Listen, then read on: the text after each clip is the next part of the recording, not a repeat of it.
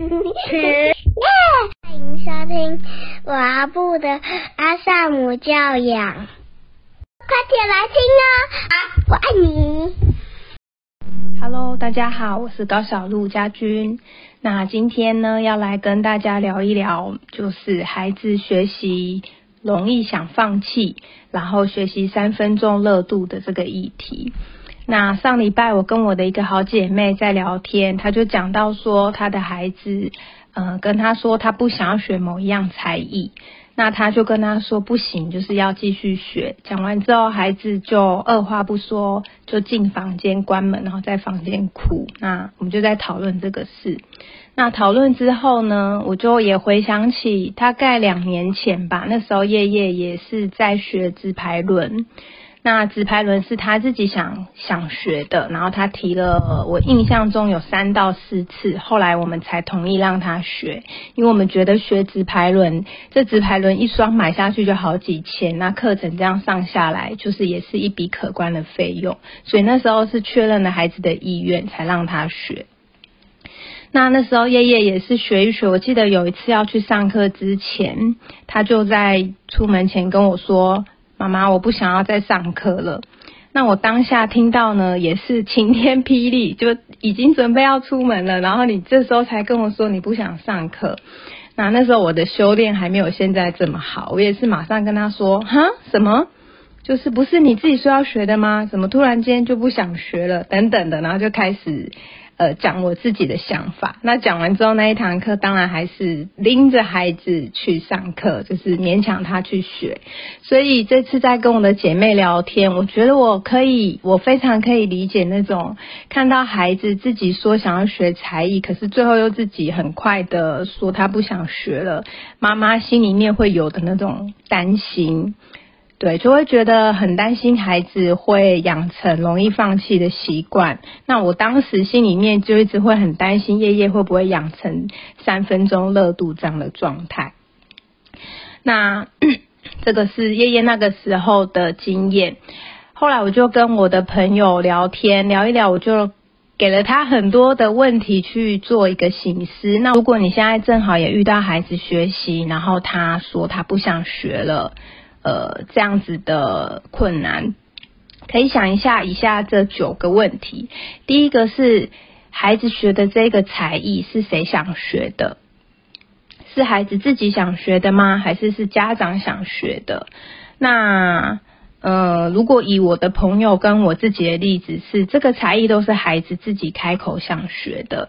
那有些状况呢，是家长会为孩子安排好很多的学习，然后让孩子去学才艺。那如果是这样的状态，那孩子说不想学，可能亲子之间的冲突就会更大。所以，我们可能会需要去想一下，到底孩子他现在正在学的这一门才艺，是他自己想学的呢，还是是家长为他安排，然后要让他去学的？这个很重要，因为如果孩子自己没有意愿，有时候我们这样勉强孩子去学，真的会很伤害亲子关系。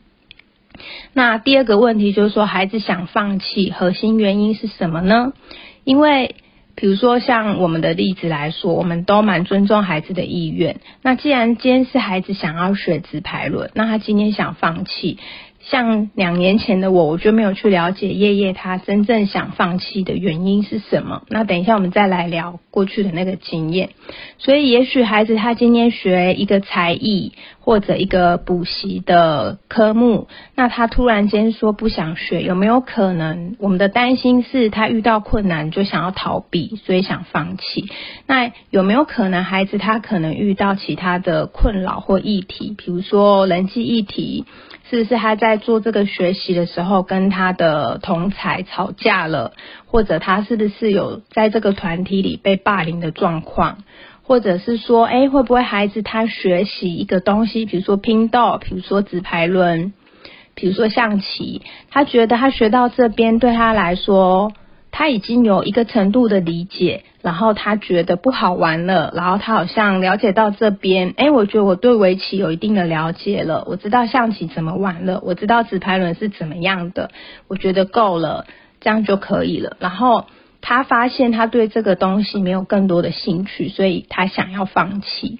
所以就是说，孩子他想要放弃，我们是不是真的有去了解那个真正的原因是什么？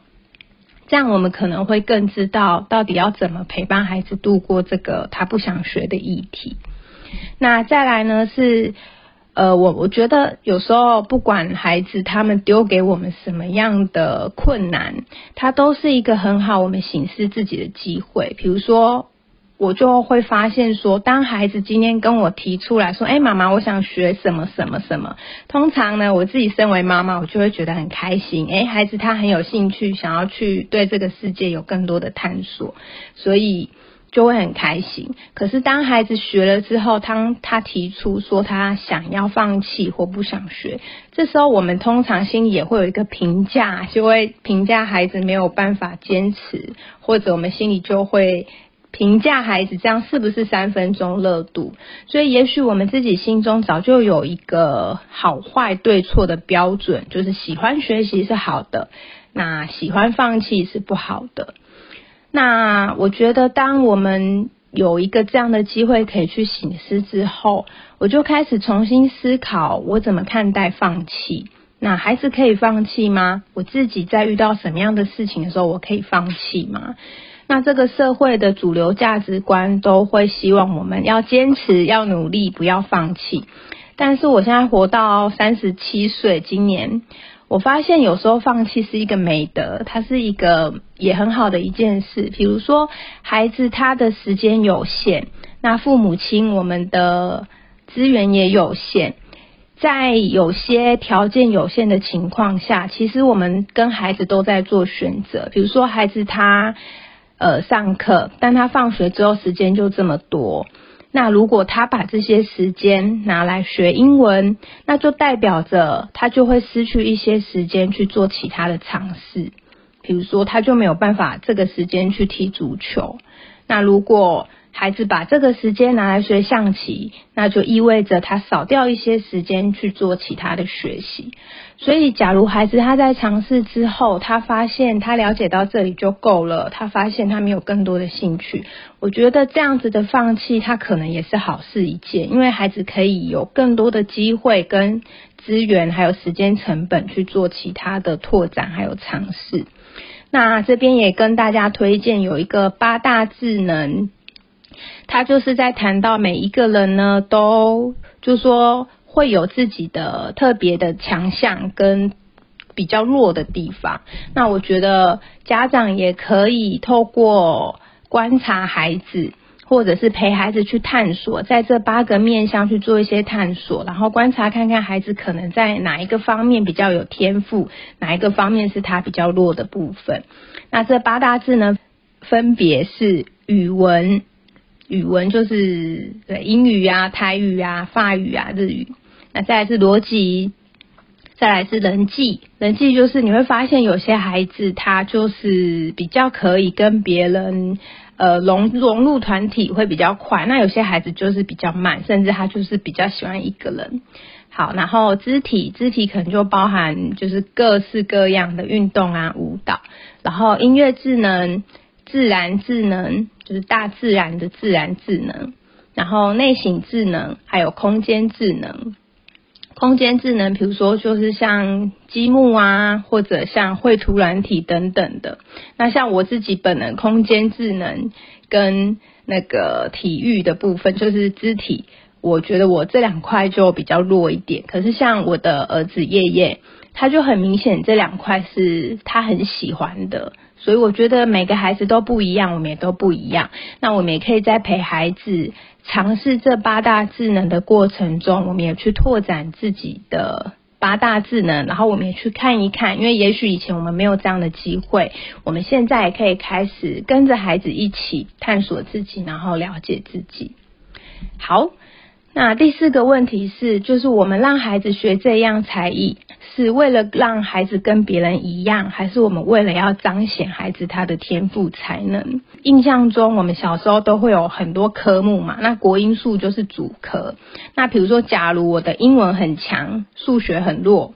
通常家长就会让孩子去补数学啊，因为你英文已经可以考九十几分了，那数学可能就五六十分，那当然就去补数学。现在我们会有一个不同的思维，是说如果孩子他呃英文很强，数学很弱，我现在可能就会让他去补英文，让他英文更强，然后很突出。那数学很弱，那就是只要他可以 pass 就好了。那这个会回扣到。就是说，鱼它就是不会爬树，它只会游泳。那我们如果看不懂孩子是一只鱼，然后因为我们自己是猴子，我们就要勉强这只鱼来爬树，那鱼会很痛苦，然后我们自己也会很痛苦，因为。他没有办法做到我们希望他做的那个样子，所以假如我们可以看懂孩子在八大智能的哪一块是特别强的，那就让他去发展那一块，然后更游刃有余，然后更突出。对，所以就让鱼好好的待在水里就好了。这样好。那第五个问题是，你可以问问自己，就是孩子他现在学这一样才艺，对你来说。或者对孩子来说，学到什么程度我不学了，这样才不算是放弃。比如说，像我觉得我儿子在学的直排轮，他是有一个所谓叫会了，就是说到底怎么样叫会了？至少他穿上溜冰鞋，他可以往前溜，不会穿上去就滑倒。我觉得这样叫做会了嘛。那可是有很多东西是学无止境的，你永远可以精益求精。比如说钢琴啊。英文呐，然后舞蹈啊，像这些东西，它其实好像没有所谓的会了的一天，它可以一直学习下去，然后就是有很多的变化。所以我觉得在过程中可以跟孩子说，那现在我们想要学这样才艺，如果你提出了不想要学的这个想法，我们可不可以有一些讨论？大概学到什么程度？呃，我们两个都觉得是可以的，这样子。停在这边，对我们来说都是都是 OK 的。这样，那第六个问题是，我们可以想想看，就是当我们很坚持要孩子继续学这样才艺，我们在满足的是自己的期待吗？还是我们在填补自己心中的恐惧？那我举个例子，我小时候我的妈妈就曾经要我去学钢琴。那坦白说，那时候我对钢琴没有很大的兴趣，那也勉强，我也忘记学了多久，可能有应该有两年吧。但我现在完全忘光了，就是完全哦，几乎是几乎等于是零。所以你看，我妈妈 花了两年的钱，其实学钢琴的费用没有很便宜，但我现在是全部还给老师，然后。呃，学钢琴是我妈妈的梦想。那她小时候家里面没有这样的钱让她去学，所以她把这样的希望寄托在我身上。那当然我也让她失望了。那所以有时候我们想要孩子去学某一样才艺，可能满足的是自己的期待。如果你的状态是这样，也许我们可以想想看，那我可不可以把那个期待拿回来？如果我想学钢琴，就我去学，而不是要我的孩子去学。那这个其实不太容易，因为像我孩子最近上小一，他们要选社团，有十七个社团，我觉得他们学校这个部分蛮丰富的，我很喜欢。那我就发现我在跟孩子讨论他对哪几个社团有兴趣的时候，他就选了嘛，他就选羽球、篮球，就选了三个。然后我就很想叫他去上跆拳道这样，然后我就说：“那这个你真的不要吗？”他就摇摇头说：“不要。”我就说你确定 我要不要开影片给你看？那我后来也真的开给他看。那他后来还是决定不要，但我就尊重他的决定。可是就是这整个过程中，我就看见哇，这真的不是很容易，因为我会在孩子做选择的时候，会一直再三跟他确认，然后我就发现。因为我小时候很想学这个跆拳道，可是我没有机会学。然后我现在会很希望我的孩子去学，所以有时候我们会想要孩子去学的东西，是为了满足大人自己的期待，而不是孩子他自己的想要。那这个会会蛮需要觉察的啦。然后觉察到之后，我们再去做一个调整。那再来就是说。呃，我们想要孩子去学这个才艺，是不是在填补大人心中的恐惧？也就是说，我们有时候都会觉得，哈，那那个谁家的孩子都有学这个，谁家的孩子学那个，那他们至少都有一样才艺或两样。那假如我都没有让孩子去学才艺，或者孩子真的什么都没有兴趣，那他未来这样可以吗？会不会跟不上别人？会不会完蛋？那我们可能可以重新回头想，真的吗？就是孩子如果什么什么才艺都没有学，他未来就真的会完蛋吗？难道别的孩子会的，他也一定要会吗？那一样又要回扣回来。如果别人家的孩子是海鸥，他会飞，就是啊，我们家的孩子是鱼，他就没有办法飞，他只想待在水里。那我们一定要勉强他去飞吗？那他不会飞，真的会完蛋吗？对，所以这个很难说，因为你看，像二十年前的工作，现在很多都已经没有了。那像这几年新兴的一些产业或是工作，比如说 YouTuber，这个在二十年前他们也没有办法想象会有这样子的工作，所以。呃，我们的孩子长大二十年以后，他那个世代会需要什么样的工作，然后做什么样的专业才会是不会饿死的？其实我们现在看可能都不太准，所以如果我们用这个角度来看，也许我们可以放下一些心中的恐惧。好，那第八个问题是，如果孩子他今天不学才艺了，到底受伤害的是孩子他学习的恒毅力，还是我们？大人自己的自我价值感，那我我我们我并不是鼓励大家说好啊，那以后孩子说不想学就都依他的意思，不是这个意思，就是说我们还是需要陪孩子去探索，就是刚刚讲到的，他是真的学习上有困难，还是诶是不是人际有一些议题，还是什么样的状况？我们真正知道问题之后，才可以知道接下来要怎么陪伴孩子去面对这个才艺。所以，假如孩子他今天真的是因为他学的东西越来越困难，所以他想放弃，那有可能我们就真的会需要做一些努力，然后让他不要因为因为是困难所以放弃。如果是这样的话，就会是我们比较不想要看到的。那有些时候，我真的也有看到有一些家长他们会呃会觉得自己的孩子。某一个才艺很棒，或者功课非常好，考第一名，然后会秀给大家看，然后会觉得你看我的孩子很厉害哦，呃，所以我身为一个母亲，或我身为一个父亲，我很有价值，因为我的孩子很厉害。那如果我们是用孩子作为父母价值感的一个来源，那我觉得这件事情可能会有一点点危险，因为如果孩子他的表现不好了，我们也会跟着失去价值感。那在我们要考虑孩子的感受，当他看着父母亲就是展现孩子的成就的时候，他心里面会不会觉得我做得好的时候，我才值得父母亲爱我；我做不好的时候，父母亲就不会爱我？那这样子，就说如果孩子真的有这样的想法，他可能对孩子是好的嘛？我们会去需要想一想这个部分。对，好，那第九个问题是，如果我们想要孩子学习更多的才华、兴趣，是因为我们爱孩子，这我相信一定是的嘛。如果我们不爱孩子，我们就不会想要他去做那么多的学习，而且钱还是我们花的，对不对？那假如我们是因为爱孩子，那孩子他今天决定不学了，我们也一样决定要爱他吗？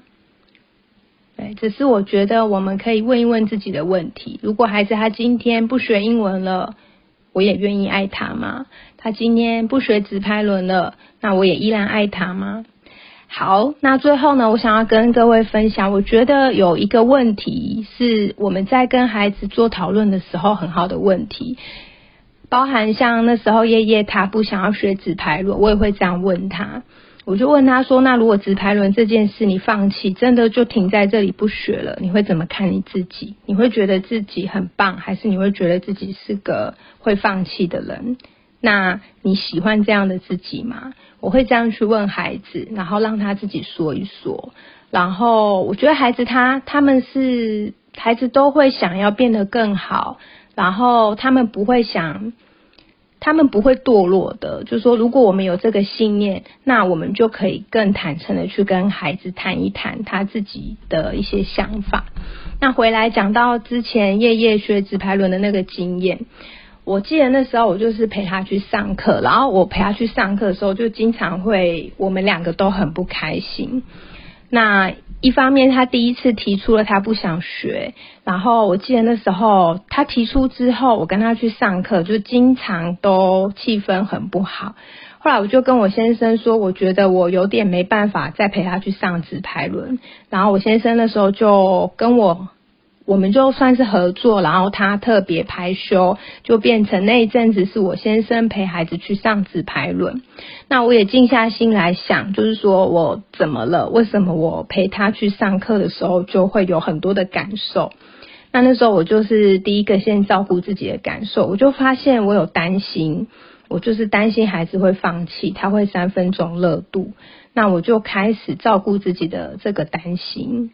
然后我也发现我会焦虑，因为呃我自己的平衡感也很不好，然后我自己也不会，我自己到现在也不会直排轮，所以我看我发现我会焦虑说，哎，我看到我的孩子在学直排轮的时候有一些挫折，或者他怎么溜那么久，然后进步的很慢，我发现我会有焦虑，我会觉得说，哎，会不会？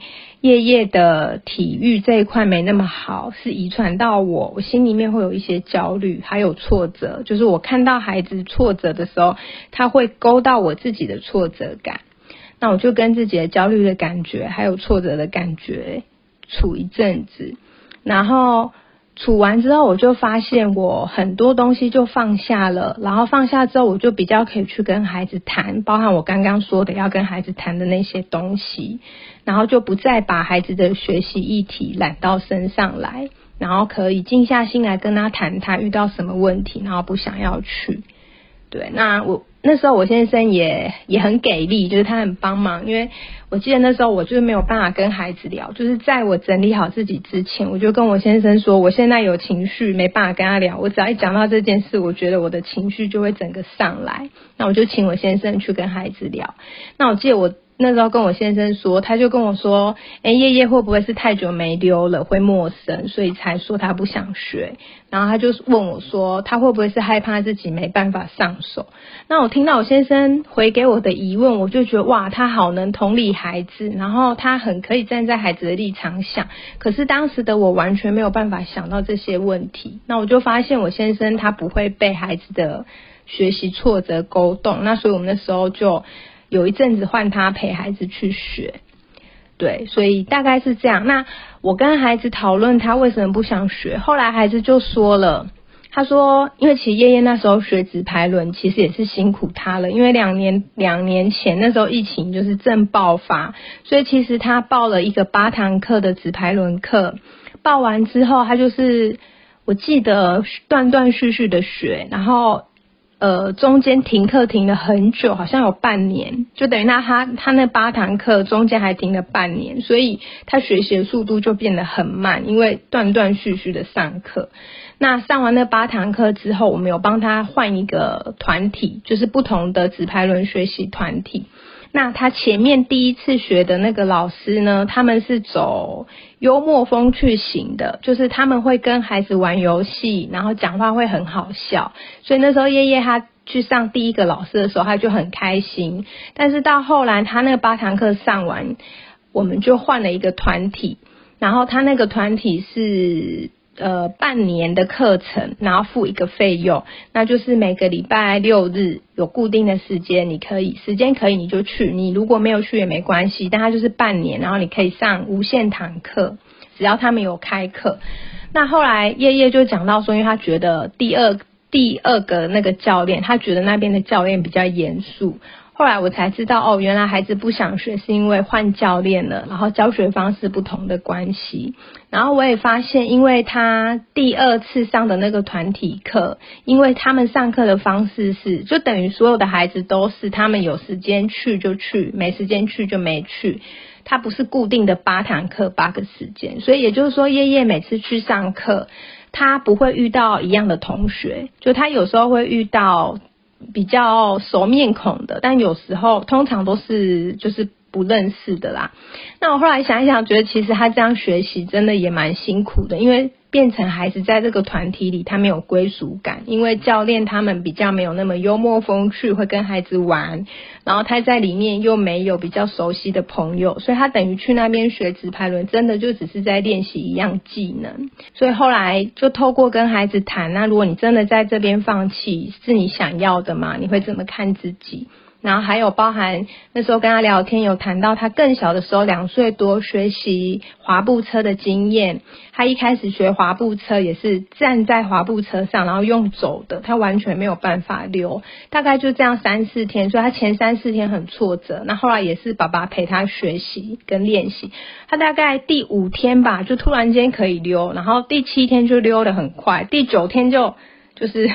反正就变得很厉害，我就提醒他去回顾他当初学习溜那个滑步车的那个历程，一开始都很困难，但是因为我们练习就会慢慢进步。那自己也点点头同意说，对，那个时候我也觉得很难，可是后来我学会，我觉得我很棒。然后学习直排轮的部分，他就也愿意继续学。那那一次我跟爷爷聊开之后呢，后续我如果再陪爷爷去上直排轮课，我发现我就会有不同的眼光。我看到孩子在就是挫折溜直排轮很挫折的时候，以前我就会也勾动我的挫折，然后我就觉得啊你怎么都不会。但我发现那一次聊完之后，我整理好自己，也跟孩子敞开了谈一谈。我看见他挫折，可是我看见更多的是他没有放弃，就是他就排在那里，然后。呃，跟着教练的引导，然后一个一个去练习，然后他跌倒之后再爬起来，跌倒之后再爬起来，我就看见孩子那个不放弃的心，还有就是很努力。然后想要让自己学会的那个样子，其实那时候后面那几次我陪爷爷去上课，我就觉得很感动。那每次他下课之后，我就会鼓励他说：“我刚刚看到你跌倒几次，然后就爬起来。我觉得我真的觉得你很棒，很勇敢。”妈咪以前在学直排轮的时候，我一穿上去我就摔屁股，一穿上去就摔屁股，我就跟他。分享我自己的挫折的经验，那反而叶叶就开始笑，他说：“真的哦，啊你现在呢？”我说：“我现在也还不会，我应该现在比你还要弱，我穿上去就会跌倒。你看你穿上去，你还可以往前溜。